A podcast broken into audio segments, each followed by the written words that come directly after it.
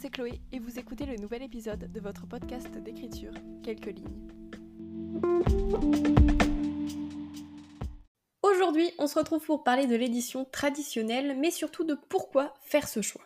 Vous êtes beaucoup à me parler de l'auto-édition puisque j'en ai déjà parlé à plusieurs reprises sur quelques lignes, mais vous le savez si vous me suivez depuis un moment, je suis une touche à tout et j'ai également publié avec l'appui d'une maison d'édition. Je vous emmène donc dans un épisode qui vous permettra de vous rendre compte de ce qu'est l'édition traditionnelle aujourd'hui en France, ses points positifs, mais également ses points négatifs. Bref, aujourd'hui, on va parler d'édition avant de parler d'écriture.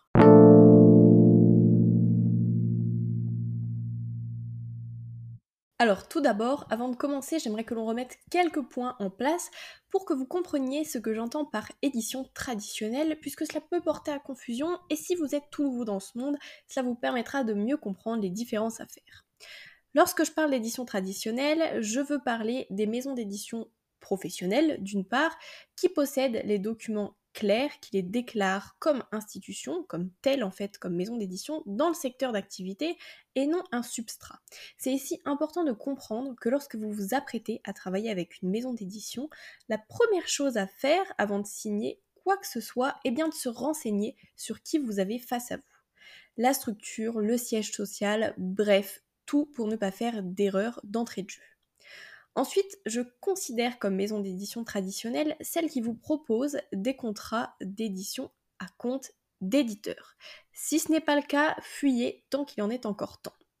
Pourquoi me direz-vous? Eh bien tout simplement parce que les éditeurs à compte d'auteur sont selon moi les plus grosses arnaques sur le marché de l'édition, puisque vous devez payer des sommes astronomiques pour être publié, la qualité éditoriale n'est pas toujours présente et on peut très bien vous demander de publier avec la maison d'édition, pas pour votre talent ou votre potentiel, mais simplement parce qu'il leur faut une parution à l'instant T et que vous, vous êtes là avec votre manuscrit et que bon, ça peut passer. En bref, vous n'êtes certain de rien, vous payez et concrètement, selon moi, quitte à payer, autant le faire en auto-édition.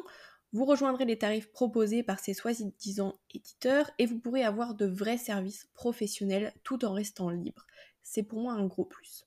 Donc si on récapitule, aujourd'hui ce que je considère comme étant être de l'édition traditionnelle, ce sont des éditeurs professionnels dans une structure déclarée comme maison d'édition dans les institutions que l'on connaît euh, comme par exemple l'URSSAF, etc., avec un numéro de SIREP vrai, et qui proposent des contrats à compte d'éditeurs.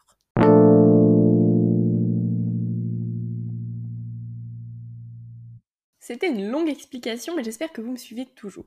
Alors maintenant, on va se poser les questions pourquoi, comment, quand faire ce choix?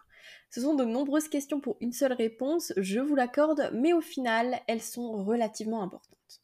D'abord, on va parler du quand. C'est selon moi impératif.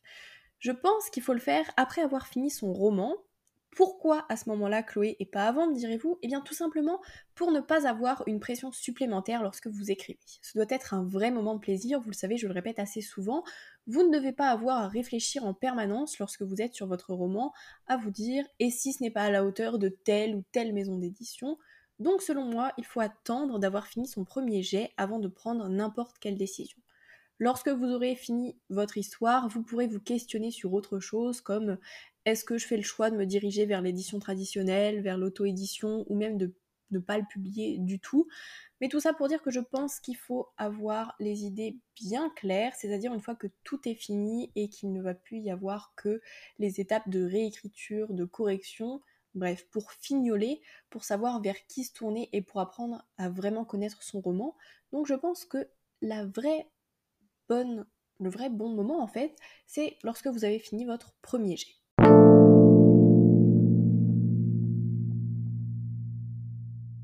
Ensuite vient la question de pourquoi faire ce choix. Ici, on va faire abstraction de l'idée où vous ne souhaiteriez pas publier votre œuvre. On imagine donc que votre but, c'est la parution, mais vous ne savez pas encore vers qui vous tournez. Selon moi, il faut d'abord peser le pour et le contre. Vous le savez, je suis une fan des petites listes et là je trouve que c'est un bon point. Ça va vous permettre d'y voir plus clair et si vous ne savez pas quels sont les avantages de travailler avec des éditeurs traditionnels, ça peut vous permettre justement d'avoir des idées et de savoir si vous préférez opter pour l'auto-édition ou pour l'édition traditionnelle. Je vous propose déjà une petite liste non exhaustive et qui peut vous donner quelques idées. D'une part, l'édition traditionnelle vous permet d'avoir un réel accompagnement. Votre éditeur ou éditrice ne vous laissera pas tomber. Ils sont présents justement pour vous aiguiller, pour vous permettre de vous faciliter le travail, mais aussi l'expérience. En bref, ils sont toujours à vos côtés et ils peuvent répondre à n'importe quelle question. Mais attention, ils ne vont pas tout faire pour vous pour autant. C'est ce qu'il faut bien comprendre. Vous allez avoir beaucoup de travail et il faudra être très professionnel. Vous ne pouvez pas vous permettre de repousser une tâche comme vous le feriez si vous étiez votre propre patron, un peu comme en auto-édition. C'est-à-dire que telle date est fixée, ça devient votre deadline et vous devez répondre à ce besoin de la maison d'édition. Vous ne pouvez pas repousser la sortie de un mois par exemple comme on pourrait le faire en auto-édition si jamais vous veniez à avoir un problème.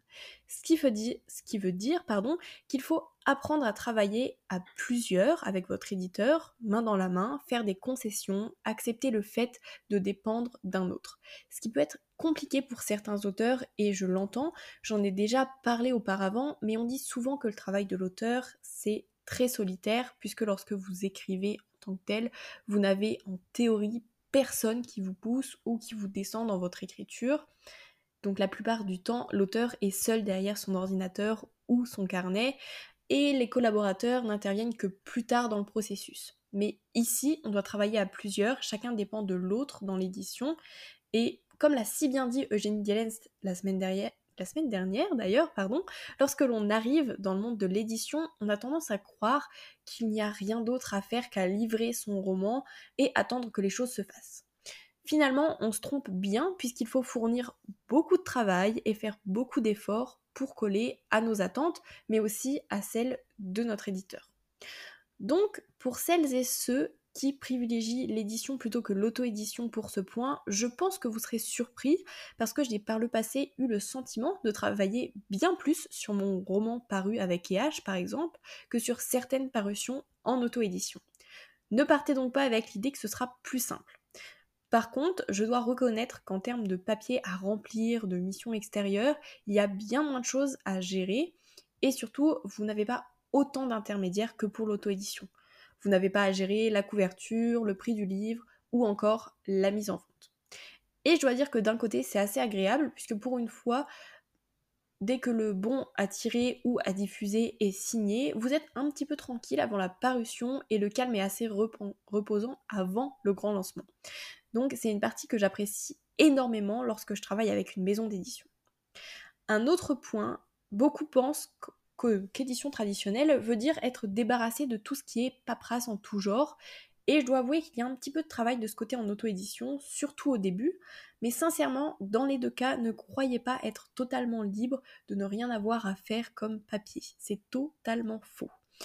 Peux vous assurer que lorsque vous serez face à votre contrat d'édition à décortiquer, vous vous poserez la question de est-ce qu'il y a vraiment moins de papier de plus, pour la promotion de votre roman, le nom de votre maison d'édition peut faire beaucoup, j'en conviens, mais ne vous attendez pas à attendre à votre place que votre roman sorte et que les ventes affluent sans rien faire de votre côté. Il faut à nouveau être présent sur les réseaux sociaux, mobiliser votre réseau pour permettre à votre roman de trouver un souffle.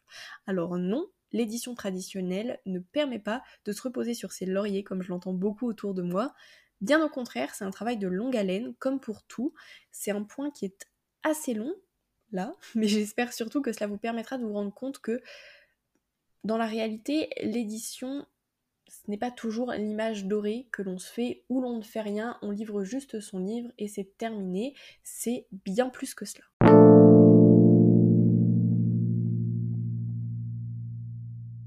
Et maintenant, si vous avez fait le choix de l'édition traditionnelle, vous n'avez plus qu'une hâte, celle de vous lancer et de trouver un éditeur qui souhaitera publier votre roman. On arrive donc au pourquoi. Alors bien sûr, je vous renvoie dans un premier temps à l'épisode numéro 9 de la saison 1 qui portait sur la préparation de votre manuscrit pour l'envoyer en maison d'édition. Vous le savez, il y a plein d'étapes à remplir avant de pouvoir envoyer votre manuscrit, donc je vous conseille de bien vous référer à cet épisode avant de faire quoi que ce soit. Néanmoins, comment faire? Eh bien, j'ai envie de dire qu'à nouveau, il y a du travail. D'abord, vous devez avoir ciblé quelles sont les maisons d'édition susceptibles d'être intéressées par votre œuvre. Vous n'allez pas envoyer votre roman fantastique à une maison d'édition qui ne publie que de la romance ou du, policier, ça paraît logique. Je vous conseille de passer du temps sur votre sélection, de vous renseigner. Il existe de nombreux forums qui référencent les maisons d'édition, mais aussi des avis sur ces dernières, et c'est vraiment très important. N'hésitez pas aussi à regarder la présence des maisons d'édition sur les réseaux sociaux, ce que l'on en dit, leurs visuels, bref, cherchez à voir quelles sont celles qui sont le plus à même d'être intéressées, mais aussi de vous intéresser.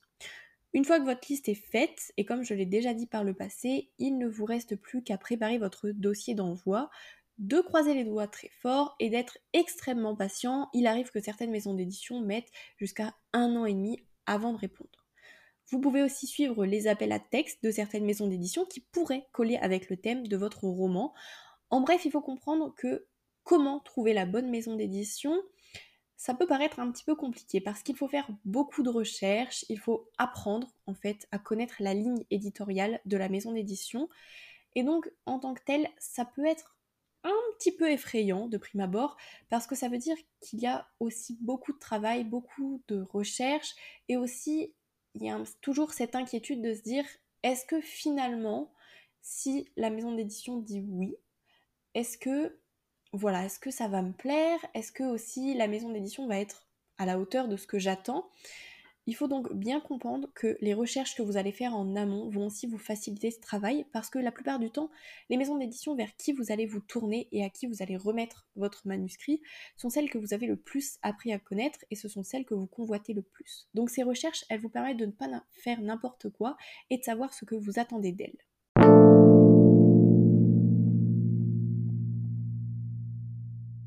Alors voilà, vous savez maintenant quand, comment et pourquoi faire le choix de l'édition traditionnelle.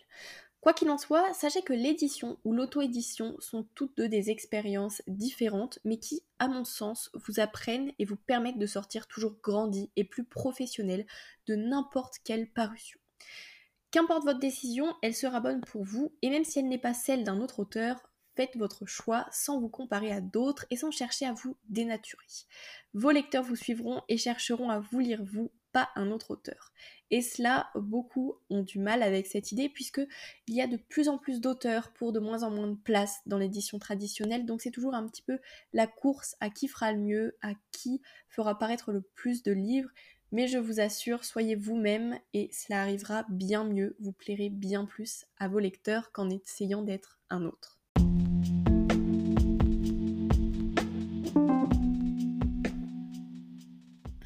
Voilà, j'arrive au terme de mes explications. J'espère qu'elles vous permettront de mieux comprendre les enjeux et les dessous de l'édition classique, traditionnelle. Peut-être que cela vous permettra de faire votre choix si vous hésitez encore entre l'édition ou l'auto-édition, en tout cas je l'espère. Si vous avez d'autres questions, je serai ravie d'y répondre sur Instagram à chloé.vivet ou par mail que vous trouverez en barre d'informations comme toujours. En attendant, il ne me reste plus qu'à vous souhaiter d'écrire encore quelques lignes et on se retrouve dès la semaine prochaine pour un tout nouvel épisode.